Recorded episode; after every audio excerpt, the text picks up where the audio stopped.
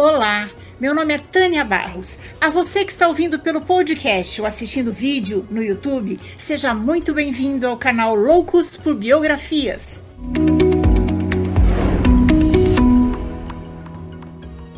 E se você é novo por aqui, convido você a se inscrever no canal. E se gostar deste vídeo, deixe seu like, seu comentário, porque isso ajuda o canal a crescer.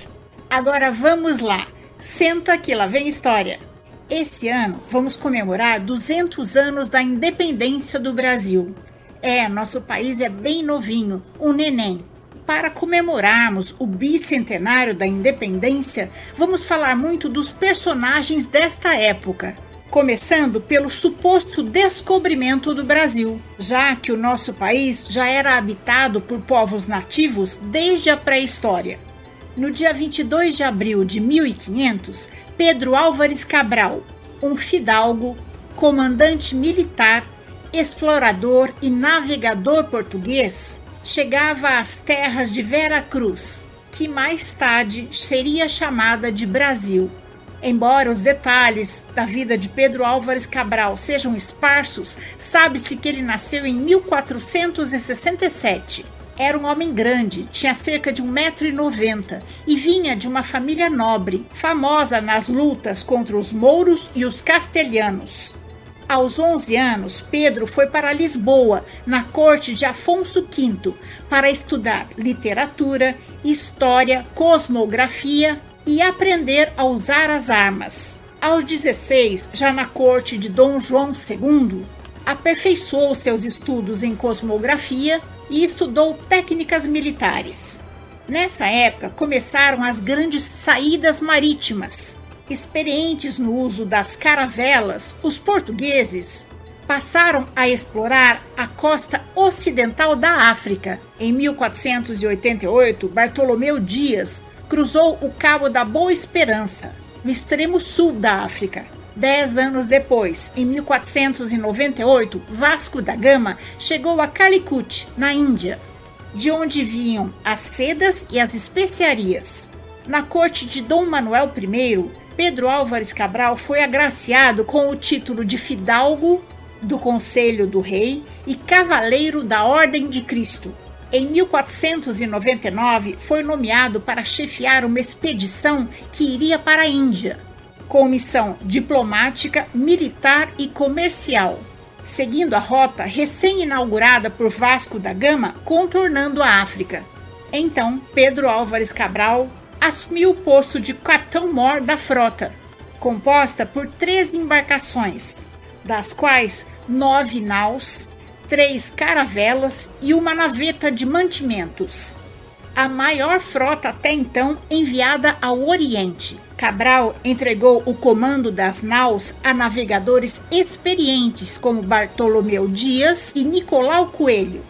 A expedição de Cabral também contava com cerca de 1.200 homens. Havia pessoas importantes em cada navio, como fidalgos, religiosos, entre eles o frei Henrique Soares de Coimbra e o escrivão Pero Vaz de Caminha, e ainda cientistas e astrônomos. Era comum que nessas expedições marítimas da Idade Moderna, prostitutas fossem levadas escondidas nas embarcações. O escorbuto, a doença causada pela falta de vitamina C, era uma das doenças que mais afetava os marinheiros na época das grandes navegações. O objetivo deste empreendimento era retornar a Portugal com especiarias valiosas e estabelecer relações comerciais na Índia, contornando o monopólio sobre o comércio de especiarias, que até então estava nas mãos dos turcos, árabes e italianos.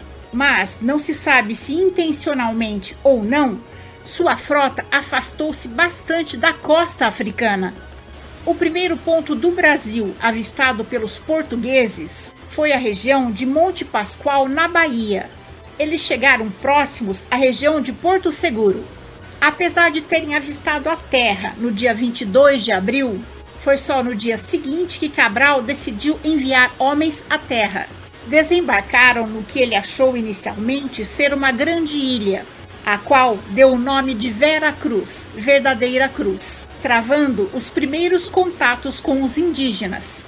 Outro nome pelo qual o Brasil foi chamado na época foi Terra dos Papagaios. O relato de Pero Vaz de Caminha sobre os nativos afirmou que eram todos pardos, andavam nus, sem coisa alguma que lhes cobrisse as vergonhas, e traziam às mãos arcos e flechas. Estima-se que quando os portugueses chegaram ao Brasil, aproximadamente 7 milhões de indígenas viviam em território brasileiro. Os portugueses seguiram alguns dias explorando a costa brasileira e no dia 26 de abril, um domingo, foi celebrada a primeira missa no Brasil, realizada pelo Frei Henrique de Coimbra, na ilha da Coroa Vermelha. Nos dias que se seguiram, Cabral organizou diversas excursões para conhecer melhor o lugar. Explorou o litoral e percebeu que a grande massa de terra era provavelmente um continente, despachando em seguida um navio para notificar o rei Dom Manuel I da descoberta das terras. Como o novo território se encontrava dentro do hemisfério português, de acordo com o Tratado de Tordesilhas, Cabral reivindicou para a coroa portuguesa. O Tratado de Tordesilhas foi celebrado entre o Reino de Portugal e a coroa de Castela para dividir as terras descobertas e por descobrir por ambas as coroas fora da Europa. No dia 1 de maio, uma cruz foi levada até as margens. Tinha as armas de Portugal esculpidas. Era o marco da soberania portuguesa.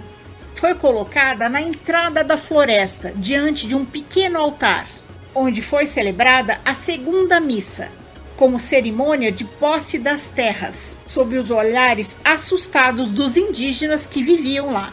Pedro Álvares Cabral enviou a notícia da descoberta ao rei Dom Manuel I e o escrivão Pero Vaz de Caminha foi quem registrou o acontecimento.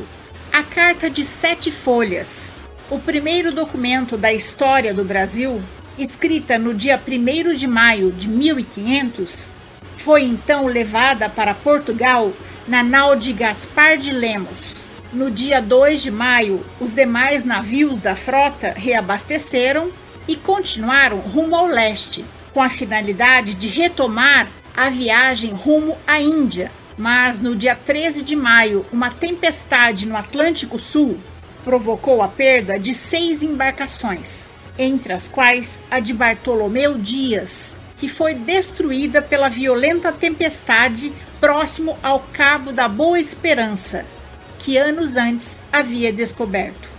Três meses depois de deixar o Brasil, as seis embarcações restantes de Cabral chegaram a Calicut, na Índia. Cabral inicialmente teve sucesso na negociação de comercialização das especiarias para os portugueses. Mas os comerciantes árabes consideraram a entrada do negócio português na Índia uma ameaça para o monopólio deles e provocaram um ataque de muçulmanos e hindus ao entreposto português, onde muitos portugueses foram mortos. Cabral vingou-se do ataque, saqueando e queimando a frota árabe, e em seguida bombardeou a cidade em represália à incapacidade de seu governante em explicar o ocorrido. De Calicut, a expedição rumou para Cochin, outra cidade-estado da Índia, onde Cabral fez amizade com seu governante e carregou seus navios com especiarias cobiçadas antes de retornar para a Europa. No dia 21 de julho de 1501, Pedro Álvares Cabral chegou a Lisboa com apenas seis navios remanescentes da enorme esquadra, carregado de especiarias, e foi recebido com festa. Apesar da perda de vidas humanas e de navios, a viagem de Cabral foi considerada um sucesso. Os lucros extraordinários resultantes da venda das especiarias reforçaram as finanças da coroa portuguesa e ajudaram a lançar as bases de um império português que se estendeu das Américas ao Extremo Oriente. Em 1503, Pedro Álvares Cabral casou-se com Dona Isabel de Castro, com quem teve seis filhos. Cabral foi nomeado para o comando de uma nova expedição, mas depois de oito meses de preparativos e desentendimentos com Dom Manuel I, foi substituído por Vasco da Gama. Tendo perdido a preferência do rei, Cabral retirou-se para sua propriedade perto de Santarém e aposentou-se da vida pública. Em 1515, Cabral teve sua pensão aumentada e foi citado no livro dos moradores da casa del rei Dom Manuel como cavaleiro do Conselho Régio. Mas já era tarde para uma reaproximação. Pedro Álvares Cabral faleceu em Santarém, Portugal, no ano de 1520. Seu corpo foi sepultado na Igreja da Graça. Por mais de 300 anos, Pedro Álvares Cabral ficou esquecido, tendo sido reavivado por Dom Pedro II. Hoje, apesar de outros navegadores portugueses importantes, Pedro Álvares Cabral é considerado um dos maiores navegadores de todos os tempos. E essa é a nossa história de hoje. Eu espero ter contribuído para que seu dia seja bom. Se você gostou, deixe seu joinha, faça seu comentário, conheça as outras biografias do canal e compartilhe com seus amigos. E se puder, apoie o canal no Catarse. Esse apoio é muito importante para que eu consiga continuar com o canal trazendo sempre novidades para vocês. Por isso, eu quero agradecer aos meus fiéis apoiadores do canal no Catarse. Encontro vocês na próxima biografia do canal. Até mais!